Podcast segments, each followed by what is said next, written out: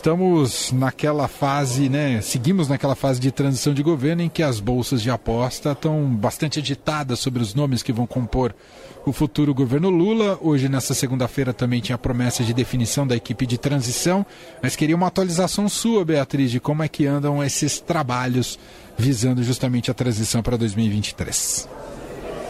Emanuel, andam a toda, né? O, é, o presidente eleito Luiz Inácio Lula da Silva viajou na semana passada para uns dias de descanso, ficou no sul da Bahia é, numa praia bastante isolada, em um lugar remoto, pegou chuva, tempo feio, é, continuou trabalhando, participando das, das negociações aí para essa montagem de governo, especialmente montagem da equipe de transição, tanto por telefone, em contato com a presidente nacional do PT, a Gleisi Hoffmann, com o vice-presidente eleito, que é o coordenador da transição, o é, Geraldo Alckmin e também recebeu lá alguns aliados é, muito próximos dele e que inclusive são cotados para assumir ministérios, como o senador Jacques Wagner e o governador da Bahia, o Rui Costa, além de ter recebido também o governador eleito, o Jerônimo Rodrigues, todos do PT.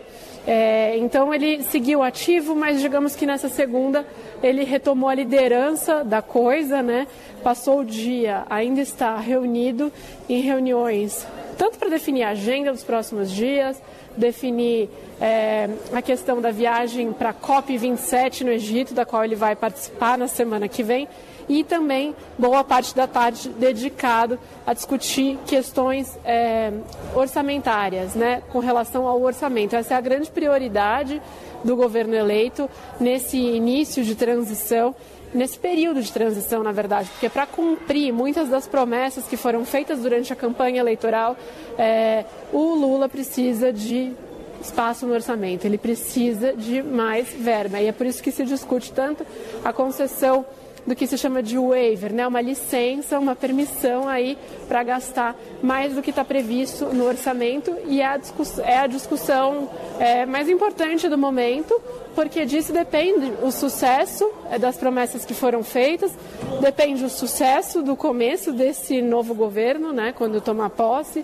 É, então isso está mobilizando Congresso, toda a equipe, todo o time do Lula, é, e hoje não foi diferente. Então ele passou à tarde reunido aí com é, o Wellington Dias, o ex-governador Wellington Dias, que é um dos cotados para é, assumir o Ministério da Fazenda, também com o deputado federal eleito Alexandre Padilha, que é outro dos cotados para assumir esse ministério, que tem ajudado a liderar as discussões econômicas, mas enfim, nada anunciado, havia uma expectativa muito grande de que se pudesse sair daqui é, com uma clareza maior aí com relação a qual é o tamanho é, qual é o tamanho aí, digamos, desse waiver, dessa concessão para gastar que eles precisam para implementar as políticas que querem, como a continuação do Auxílio Brasil no valor de 600 reais, com acréscimo de 150 reais é, por criança na família e muitas outras coisas, né, incluindo verba para investimentos. Lula vem falando que quer retomar o Minha Casa Minha Vida, mas a questão econômica, especialmente essa questão orçamentária, é a grande pauta do momento. Ainda sem muitas respostas sobre como é, o que está em, debate agora, quanto como, né, ou seja, quais são os instrumentos. A tendência é adotar uma, uma PEC de transição, que se chama, né, uma PEC que permita é, ao governo extrapolar, governo eleito extrapolar o teto de gastos, é, mas há outros instrumentos sendo discutidos. Então, o quanto como é, e também quem vai liderar esse debate, ou seja, quem é o ministro da Fazenda, né, o indicado para assumir o Ministério da Fazenda. Esse também é um sinal é, que o mercado financeiro aguarda aí com muita ansiedade, é, porque se diz também que muito da credibilidade do que é, o PT, do que o Lula propor nesse momento, vai depender também de quem estará à frente desse tipo de discussão. Uhum.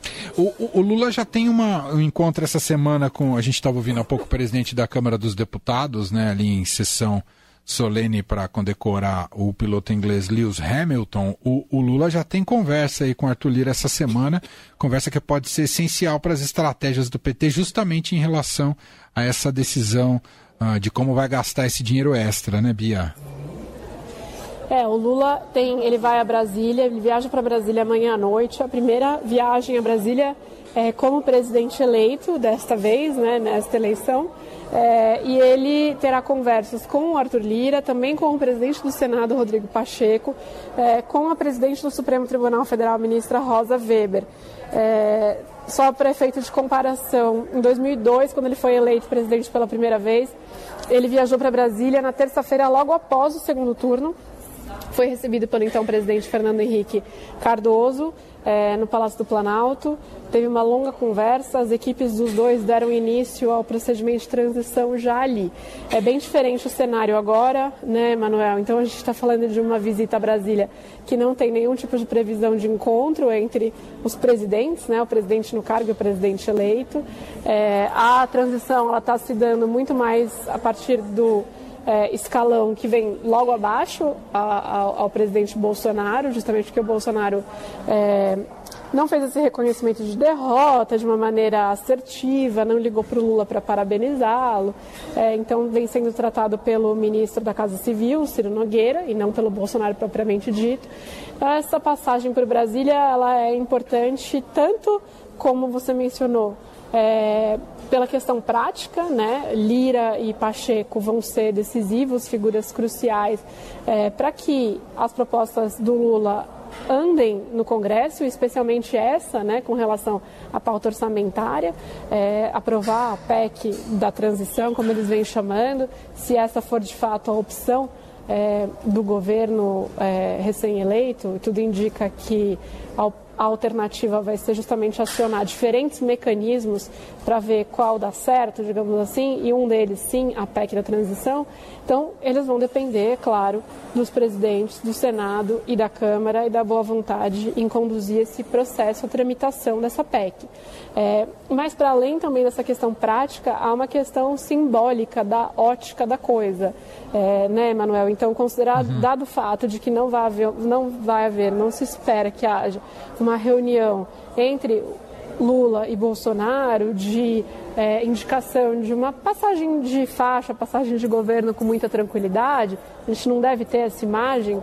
É, então, Lula vai, portanto, se encontrar, uma coisa que é meio de praxe também, depois das eleições, com os presidentes é, dos outros poderes para demonstrar é, que todos respaldam a eleição dele, o processo eleitoral que o elegeu e, portanto, enfim, é, conter qualquer tipo de questionamento que seja feito à eleição deste ano, que a gente tem visto nas ruas, existe, né, por uma parcela é, dos apoiadores do Bolsonaro, que vem, inclusive, é, defendendo aí na porta de quartéis a a, a, intervenção aí do exército, digamos assim, alegando que houve algum problema nas eleições, o que a gente sabe não, não condiz com a realidade. Né?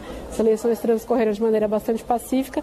O próprio Bolsonaro, o presidente Bolsonaro, não contestou o resultado eleitoral quando ele fez o pronunciamento dele na semana passada. Muito bem, seguiremos acompanhando então esses trabalhos da transição, as novidades que vão surgindo, os nomes, as negociações, a ida de Lula a Brasília, tudo isso faz parte aqui do nosso cardápio uh, da cobertura política do dia a dia.